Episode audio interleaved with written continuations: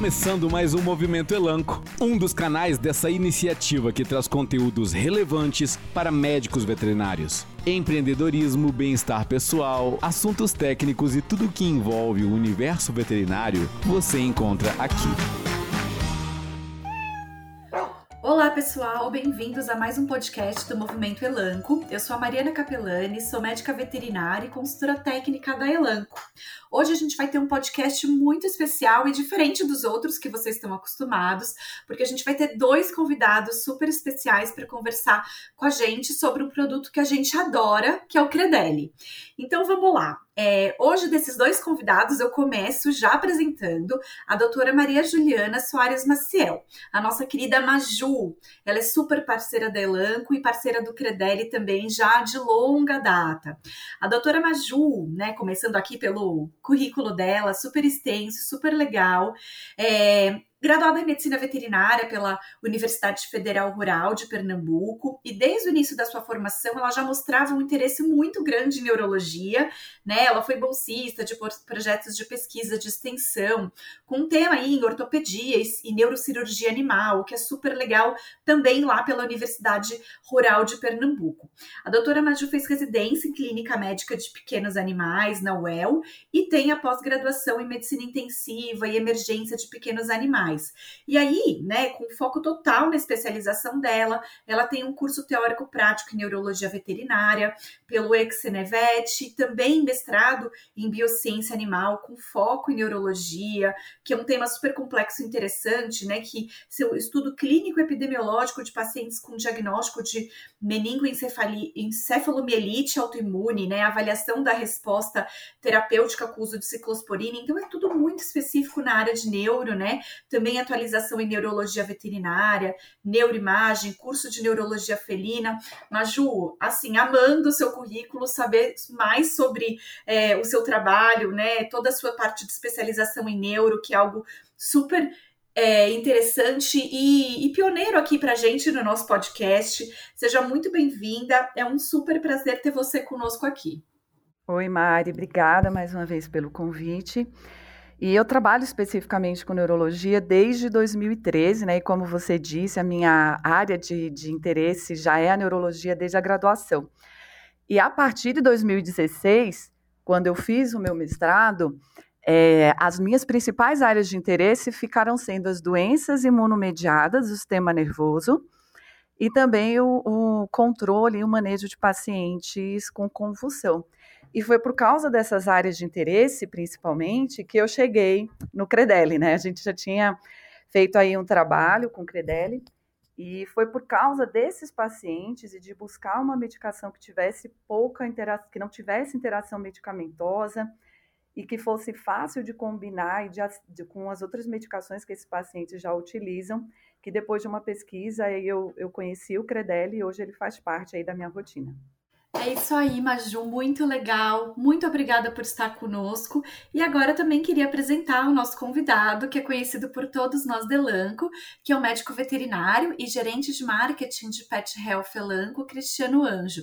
É, bom, o Cris está Nelanco desde o lançamento do Credelli no mercado e além de líder de marketing de pet para Brasil e Cone Sul aqui Nelanco, ele gerencia essa marca tão querida por todos nós. Então, Cris, seja muito bem-vindo. É um grande prazer ter você hoje pela primeira vez no nosso podcast Movimento Elanco. Muito obrigado, Mário. Obrigado aí pela introdução e, claro, principalmente aí pelo convite. Maju, também um prazer enorme estar aqui podendo dividir esse podcast com você. Eu, particularmente, sou um, um ouvinte assíduo aqui do, do Movimento Elanco, aí na, principalmente nas minhas caminhadas matinais. E para mim é uma grande honra aí poder participar desse, especificamente para contar um pouquinho aí do nosso querido Credelli. Então, como a Mari falou, né, eu é, na verdade, vim para a Elanco justamente com essa missão de lançar esse produto. E, e o Credelli é um produto que, assim, ele, ele, ele torna gratificante todos os, todos os meus dias aqui na empresa, por tudo que ele oferece, por tudo que ele, que ele é como produto e um pouquinho mais do que a gente vai ouvir aí é com o próprio testemunho da, da doutora Maju, falando um pouquinho melhor sobre ele é, no nosso podcast de hoje. Super obrigada, Cris. Obrigada mesmo. O convite de vocês dois, assim, foi um prazer ter o aceite de vocês. E para a gente começar, né, a, as nossas perguntas, eu gostaria de começar com uma pergunta super direta para a doutora Maju, né? Então, Maju, você contou um pouquinho sobre seu trabalho. A gente sabe que os cuidados com os pacientes com alterações neurológicas sempre devem ser redobrados, né? Quando a gente fala de terapia medicamentosa no geral. Você até já comentou isso, né? Então, por que, que existe essa preocupação tão grande com esses pacientes com alterações neurológicas e as interações medicamentosas, Maju? Vamos lá, Maria. Eu vou pegar aqui como exemplo esses dois grupos né, de pacientes que a gente estava falando. Os pacientes que têm doenças imunomediadas e os pacientes que têm crises epiléticas, né? Esses são pacientes que fazem uso de, de muitas medicações, que podem ser duas, seis até oito medicações. E quando a gente quer né, escolher, quando a gente precisa introduzir uma outra medicação nesse grupo, a gente tem que levar em consideração alguns pré-requisitos. Então, a gente precisa ter o cuidado de escolher uma medicação que ela tenha, que ela não tenha interação medicamentosa, porque é, a, esses pacientes já usam desde imunossupressores a anticonvulsivantes, e às vezes mais de um anticonvulsivante. Eu preciso também, na escolha desse produto, ter o cuidado, além da interação medicamentosa, que ele não tenha um potencial de causar sintomas neurológicos, porque senão eu vou sempre ficar na dúvida. Esse paciente está tendo essa manifestação neurológica agora porque recidivou, agudizou ou, né, ou piorou alguma coisa na doença de base dele, ou isso é reflexo dessa medicação? Então, como para eu chegar nessa conclusão, é, demanda muito tempo, desgaste emocional do tutor, desgaste financeiro, porque muitas vezes para eu chegar na conclusão se é a doença ou se é a medicação, eu preciso fazer exames, inclusive sob sedação. Então, na escolha inicial, a gente já, já tem aí um, um checklist, né, já tem os pré-requisitos para introduzir essa medicação. Então, o que eu uso como pré-requisito para introduzir essa medicação, para escolher essa medicação, é o fato dela não ter interação medicamentosa, dela não ter manifestações neurológicas, tá? Que possam me confundir, é, que tenha um baixo risco de intoxicação e que essa manifestação da intoxicação não seja neurológica também, e também, né, alguma facilidade de administração aí para o tutor, para ele poder aderir mais facilmente ao tratamento.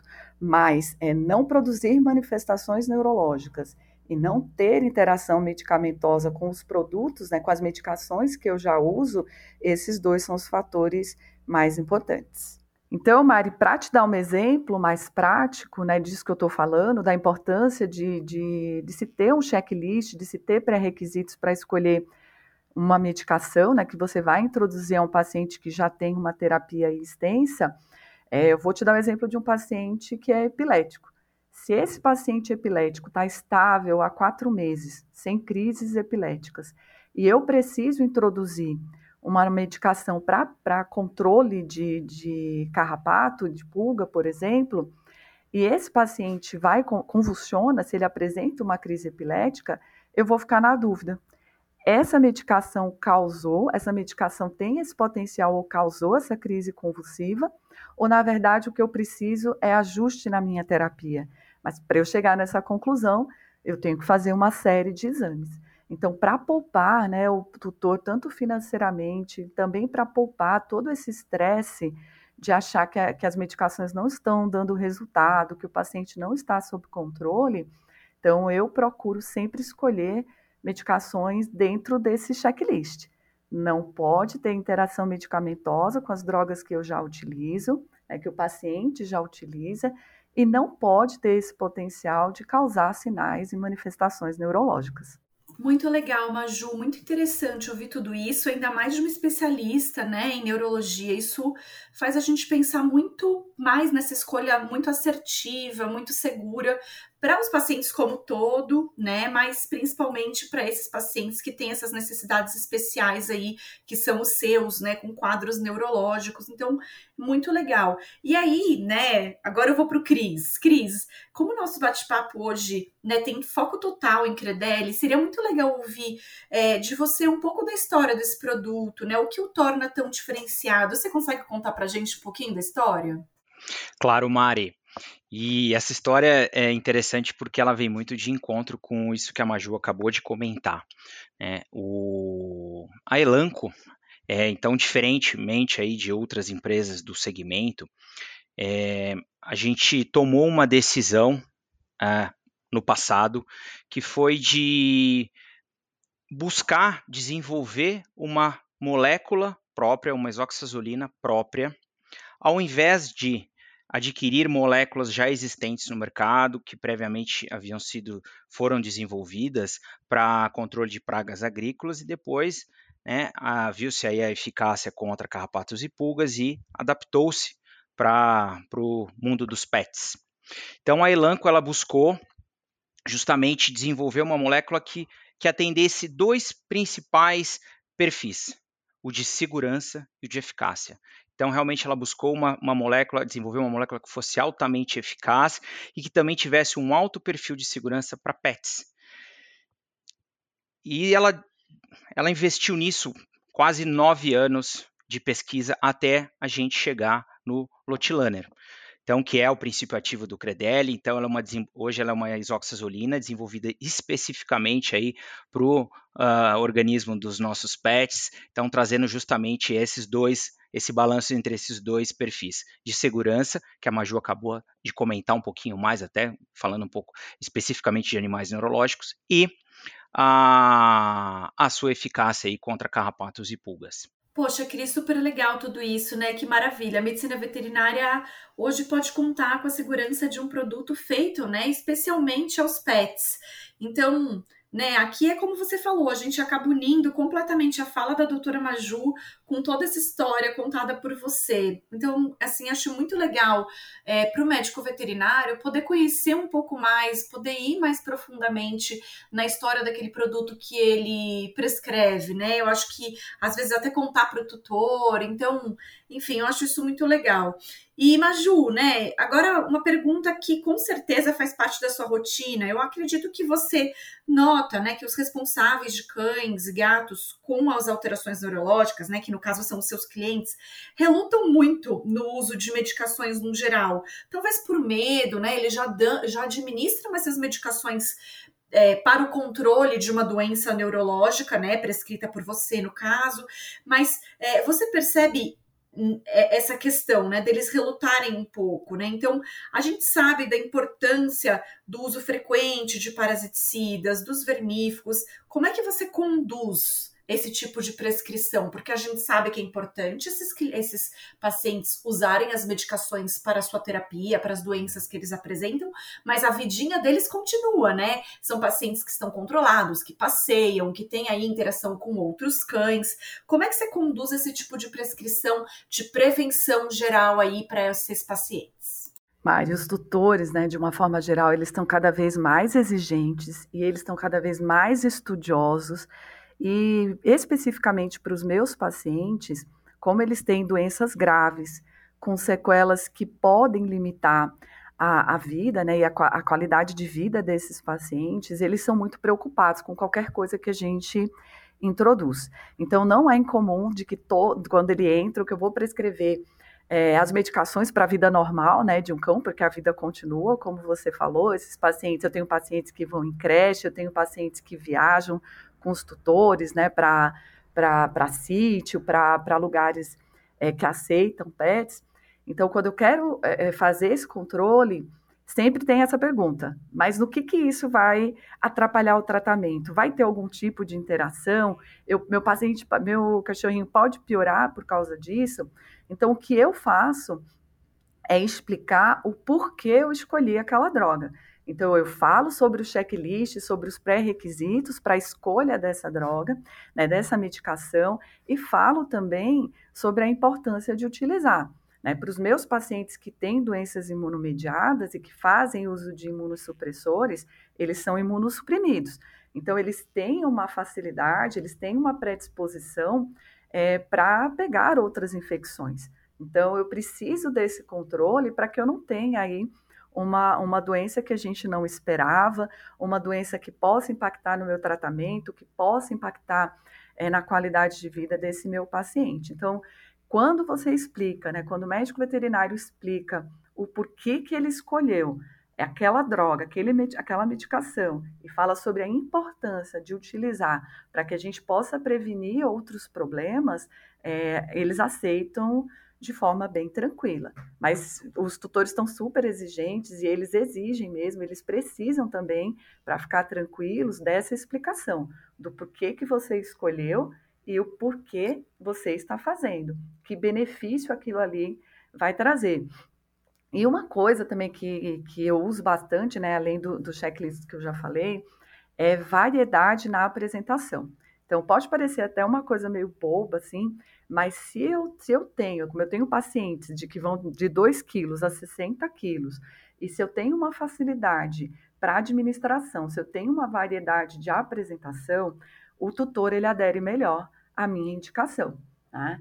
Então, se ele tiver que cortar um comprimido em um oitavo para dar, isso já vira um estresse, ele já não quer fazer. Então, eu escolho, além desse checklist que eu já falei, de não ter interação medicamentosa, de não ter potencial de causar alterações neurológicas, eu vejo também na facilidade de administração, na aceitação é, do paciente por aquilo que eu estou prescrevendo. Né? Eu tento facilitar ao máximo a vida do paciente que vai receber essa medicação e do tutor que vai administrar também. Muito legal, Maju. Com certeza essas dicas que você comentou foram super importantes, né? Porque independentemente do animal ter uma doença neurológica ou não, os parasitas precisam sempre ser prevenidos e controlados, né? Então, Cris, uma pergunta sobre o Credelli, né? Bastante importante. Você comentou que o Credelli foi feito, então, especialmente para o organismo dos pets. Mas quais esses atributos né, relacionados à segurança você ainda pode nos acrescentar, né? Contar para gente sobre Credelli? Ótima pergunta, Mari. Bom, é, então, como eu falei, né, o Credelli então foi desenvolvido, né, o Lotlander foi desenvolvido, né, com esse com esse intuito, focando na segurança e na eficácia. É, e a Elanco, adicionalmente a isso, ela utilizou aí todas as, as melhores práticas é, que existe na na indústria farmacêutica humana para o próprio Credelli. O que, que isso significa? Ela, ela, ela, ela, ela trabalhou né, e ela utilizou uma metodologia de extrapurificação junto então à, molécula do Lotilaner, o que fez com que o Credelli então ele tivesse somente a parte ativa da molécula, que é aquela que realmente vai funcionar aí dentro da sua atuação contra os ectoparasitas. Com isso, ela então propôs ela, ela consegue entregar, então, um comprimido de um tamanho reduzido, ela consegue entregar é, somente a parte ativa, o que faz com que o animal ele precise, então, é, metabolizar menos princípio ativo, né, para poder fazer aí o processo de excreção é, desse medicamento. E ainda Adicional a isso, ela possui então na composição do seu palatabilizante com, componentes que conferem então à Credelli um baixo potencial alergênico que, que isso significa? Então, para os animais ali que têm aí alguma, alguma é, hipersensibilidade alimentar, o Credelli ele ajuda né, a reduzir, minimizar então esse o risco dessas interações. É isso aí, Cris. E vale lembrar, né, que esse processo de extrapurificação é bem legal, né? Então, só para a gente, né, comentar que ele permite que o Lotilaner, né, que é o princípio ativo de Credelli, esteja somente presente com a sua parte ativa da molécula. Então, assim, o animal só vai realmente metabolizar o que ele precisa, né? Então, com isso, né, com tudo que você falou, com essa, essa questão da purificação, né, a gente tem um produto bastante seguro, né, já veio aí a Maju comentando um pouco sobre isso desde o início, né, então o Credelli é capaz de proteger os cães contra carrapatos, pulgas durante 30 dias, né, e a gente é super fã, né, do Credelli, justamente por tudo isso que a gente vem estudando, por tudo isso que a gente vem falando, né, durante todo o ano, conversando com médicos veterinários, ouvindo relatos, como por exemplo, né, o próprio relato da Maju, e, e assim, é, até gostaria de convidar né, um dos nossos ouvintes aqui do podcast Movimento Elanco, né, a ouvir o podcast do Dr. Marcelo Labruna, né, a gente já era fã do Credelli, depois do podcast dele a gente ficou ainda mais, porque é, a gente falou sobre muitos pontos, mas principalmente sobre febre maculosa, né, e, e nesse, pod, nesse podcast junto com ele, e aí a gente lembra que o Credelli é a única isoxazolina hoje no mercado que atua contra o carrapato amblioma cagenense, né, que é o cara e transmissor da febre maculosa, então é uma doença super importante, a gente sabe que ela é negligenciada, né, tanto nos animais como também nos humanos. Então, assim, com, convido a todos que estão nos ouvindo para conferir esse podcast aqui no Movimento Elanco com o Dr. Marcelo Labruna, viu? Então, aproveitando, Maju, visto todos esses atributos que a gente comentou, é, você se sente segura e tranquila em prescrever o Credelli, né? Nessa rotina de prevenção, do controle de carrapatos e pulgas nos seus pacientes. Você comenta um pouquinho mais sobre isso com a gente? Mari, me sinto sim, muito segura, muito tranquila, até porque a minha escolha né, do Credelli, ela foi feita com base numa pesquisa, né? Eu estava precisando de um produto que, que preenchesse os meus pré-requisitos para escolha de, de, de, de tratamento para controle né, e prevenção de, de doenças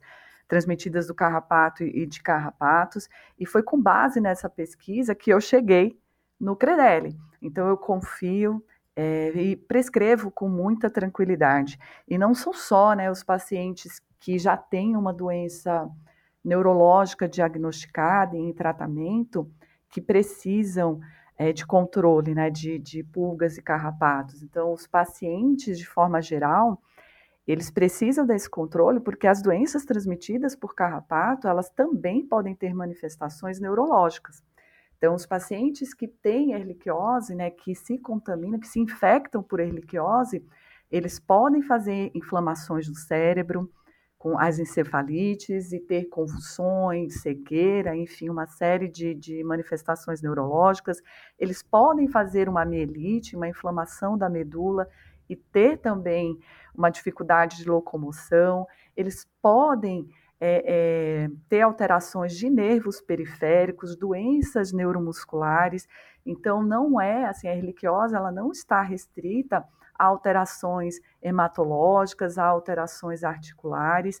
Esses pacientes que se infectam, eles podem também ter manifestação neurológica, de doenças neurológicas que são graves. E ontem eu dei alta para um paciente que, em fevereiro, para você ver, né, que, que é, uma, é uma investigação que demora, é um tratamento que demora também. Um paciente que eu comecei a atender em fevereiro, dei alta ontem, e ela desenvolveu uma encefalite por erliquiose, com cegueira, com crises epiléticas, com alterações de comportamento, mas que para eu chegar nessa conclusão de que era erliquiose, é, foi feita uma série de exames, exames que foram feitos sob sedação, que levaram risco. Então, eu reforço a necessidade de prevenção de todos os pacientes, né, de forma geral, de todos os pets, de todos os, os animais de estimação de forma geral, para que eles não adquiram essa infecção por erliquiose e possam aí ter manifestações mais graves, como as manifestações neuro, neurológicas, né, provenientes aí dessa doença. Nossa, Maju, muitas vezes a gente esquece desses fatos tão importantes relacionados, né, às doenças transmitidas por carrapato. Super obrigada por trazer esse alerta, né, para todos nós. E eu quero muito, né, agradecer em nome da equipe técnica, de todo Elanco, né, a presença de você, Maju, de você, Cris, também, né? Nossos dois convidados tão especiais. E para a gente terminar, Cris, eu queria pedir para você é, trazer para a gente uma mensagem, né? O que, que você poderia dar, né? Que tipo de mensagem você poderia dar para os nossos ouvintes, médicos veterinários, sobre o futuro e a importância do controle dos ectoparasitas nos pets? Bom, Mari, acho que uma missão bastante é, difícil essa e importante que você me deixou aqui no final. É, eu acho que o médico veterinário, né, caso aqui, posso falar até os colegas médicos veterinários têm aí uma, um papel super importante é, no futuro é, da, do controle antiparasitário dos pets brasileiros.